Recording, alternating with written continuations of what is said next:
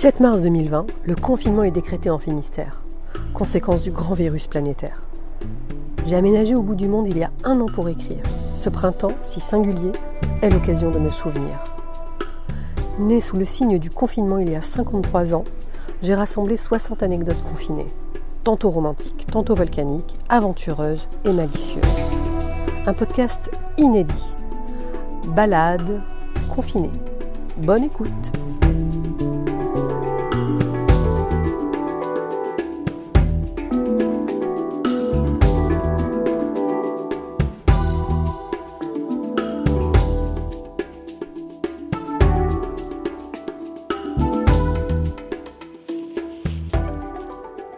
Épisode 9.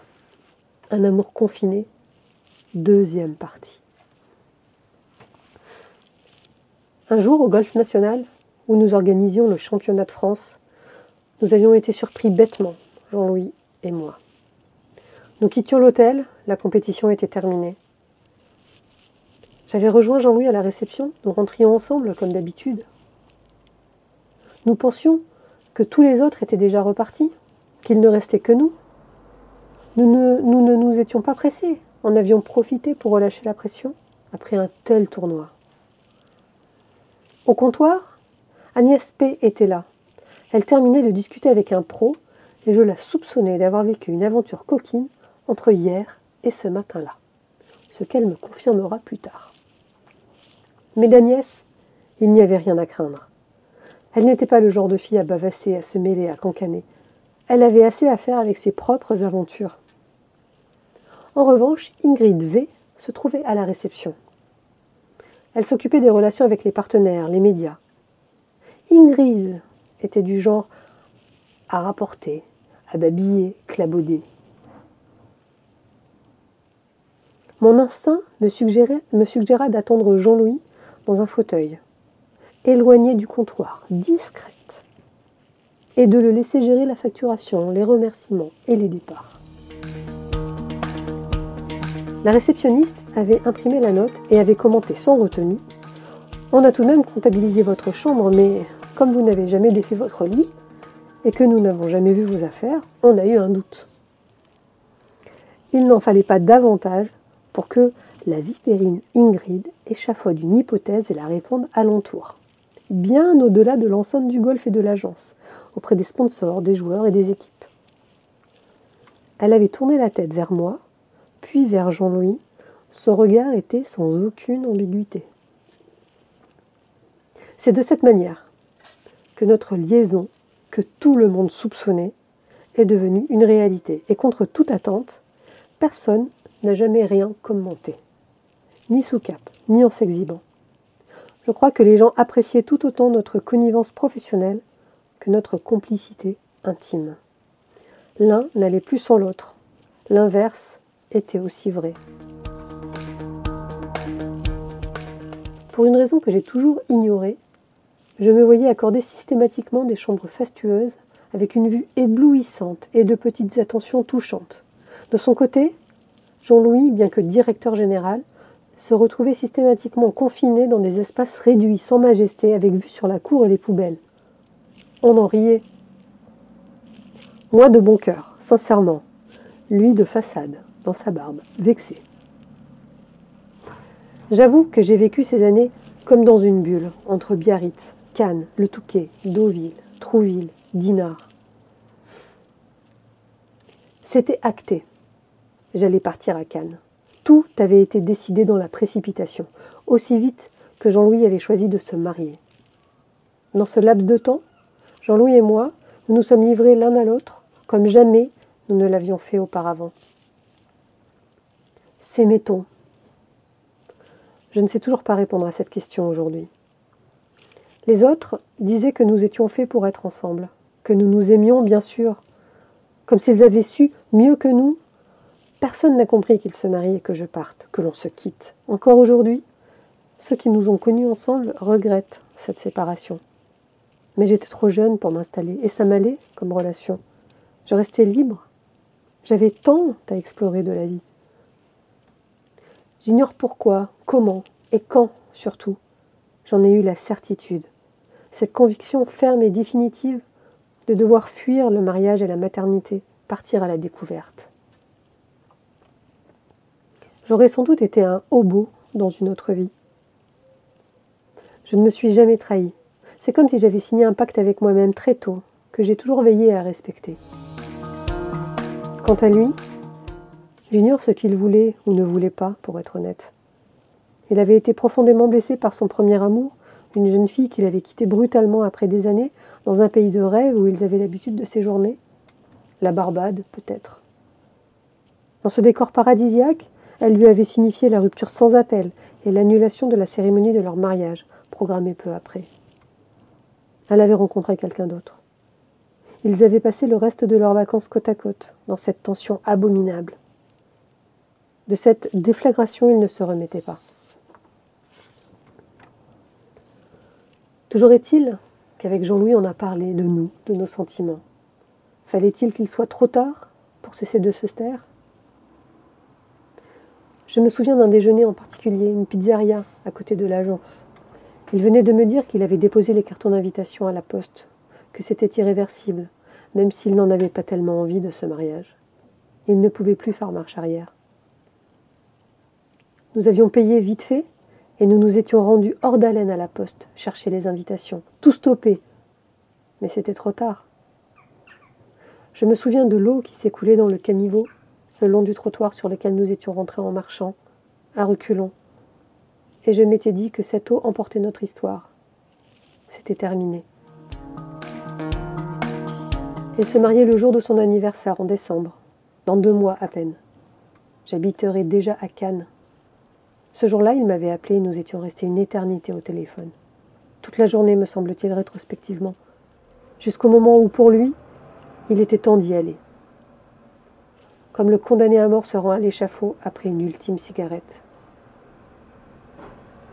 Il hésitait, mais nous savions tous les deux que ce soir, il serait marié, et dans quelques mois, père. Lui, c'était ce qu'il avait désiré, être un père et un époux. On s'était remémoré notre premier baiser. Il avait été amoureux immédiatement, le jour de notre entretien d'embauche. C'est la seule raison pour laquelle il avait convaincu Lionel de me garder, car lui-même ne pouvait que l'admettre. J'étais une catastrophe, un boulet au début. Et pour lui, ça avait été pénible de me, de me former. En même temps, assez réjouissant. Très peu de temps après, il s'était absenté une semaine à l'étranger. J'ignore à présent si c'était pour un tournoi, en vacances ou les deux peut-être bien. Il appelait tous les jours au bureau et la veille de son retour, il avait demandé à ce que je vienne le chercher à l'aéroport. Et qu'est-ce pas une nouvelle bagnole, Elsa? Surprends-moi Je n'avais pas plié de voiture cette fois-ci. En revanche, j'avais trouvé le moyen de me prendre une prune à l'aéroport. Je lui avais annoncé, avec ma diplomatie naturelle, dès qu'il avait atteint la voiture, après avoir récupéré ses bagages et quitté l'aérogare. Il avait bougonné, et en une fraction de seconde, son, bronzage s'était retiré de son visage, laissant une face verdâtre apparaître. Et puis, c'était passé. Il avait pris le volant et il me souriait, l'air béat.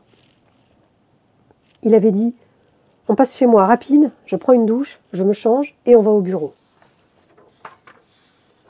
Habitait sur l'île de la Jatte à Neuilly. Un studio formidable qui allait bientôt devenir ma deuxième maison. J'adorais y rester seul, l'attendant quand il rentrait de Dove ou d'un tournoi. Son lit était disposé dans une alcôve surélevée sa salle de bain était moquettée, c'était douillé. Il y avait plein de placards, dans lesquels ses vêtements étaient bien rangés, au millimètre, rien ne dépassait. C'était ordonné par couleur et par type. Certaines étagères contenaient des vêtements de sponsors encore emballés, ou des dotations de tournois, des peignoirs. Je sais que quand il rentrait à Dove le week-end, il donnait à sa mère son, sac de linge sale, et le dimanche soir il revenait avec des vêtements lavés et repasser. Il s'employait à les ranger avec un soin exacerbé. À son âge, disons de plus que moi, il continuait de vivre comme le petit garçon choyé par sa maman, qui semblait n'avoir pas tout à fait quitté le cocon. D'ailleurs, chez lui, nulle machine, nul électroménager, nulle contrainte. Lorsque j'y restais dîner, on se faisait livrer quelque chose ou on descendait à la guinguette de Neuilly, sa cantine, notre cantine. Depuis le balcon de son studio, j'admirais la vue sur le temple de l'amour et la Seine. C'était romantique. C'était bizarre d'être là, cette vue de ce côté de la Seine. Parce que quand on avait aménagé à Paris avec mes parents, notre appartement de fonction était situé juste en face, de l'autre côté de la Seine. Et nous bénéficions du même panorama. Avec le recul, ce que j'aimais, c'était cette forme d'indépendance qu'il m'offrait, à moitié chez mes parents, à moitié chez lui, le reste du temps sur un golf ou à faire la fête avec mes copines. Le jour où il se résolut à m'offrir un double des clés de son studio, l'émotion m'avait serré la gorge. Cela m'avait rappelé Pierre Cosso offrant à Vic le double des clés de son studio dans la Boom 2. Dans son studio ce jour-là, de retour de ce voyage, il avait commencé à déballer ses affaires et je, et je regardais tout, avide, comme un gosse attend un cadeau merveilleux après une séparation. Soudain, il avait sorti une petite pochette qu'il m'avait remise. Surprise, je l'avais ouverte et j'avais découvert un bracelet en argent duquel pendaient plein de petits, éléphants. Je l'ai encore ce bracelet. Il me l'avait mis au bras et s'était rapproché de moi. Encore un peu. Et voilà, notre premier baiser. Après, c'était gênant. Je ne savais pas trop ce qu'il fallait faire ou dire, et lui non plus.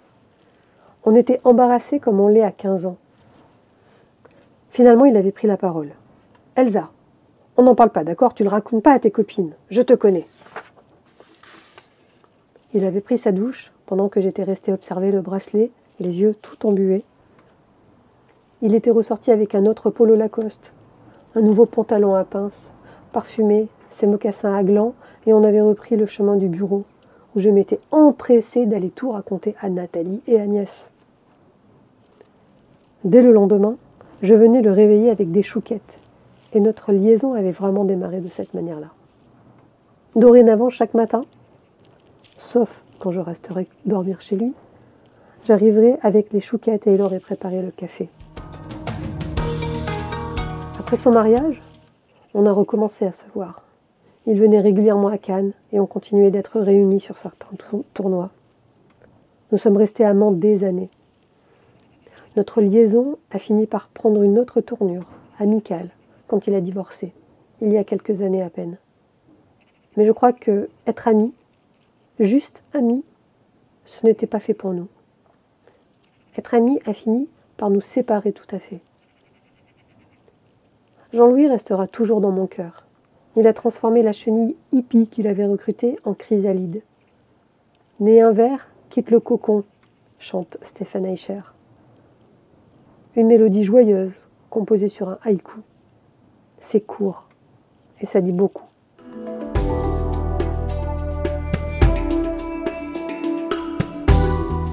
Balade confinée est une création originale de Isabelle Kevorkian, musique et arrangement par Emmanuel Dupuis.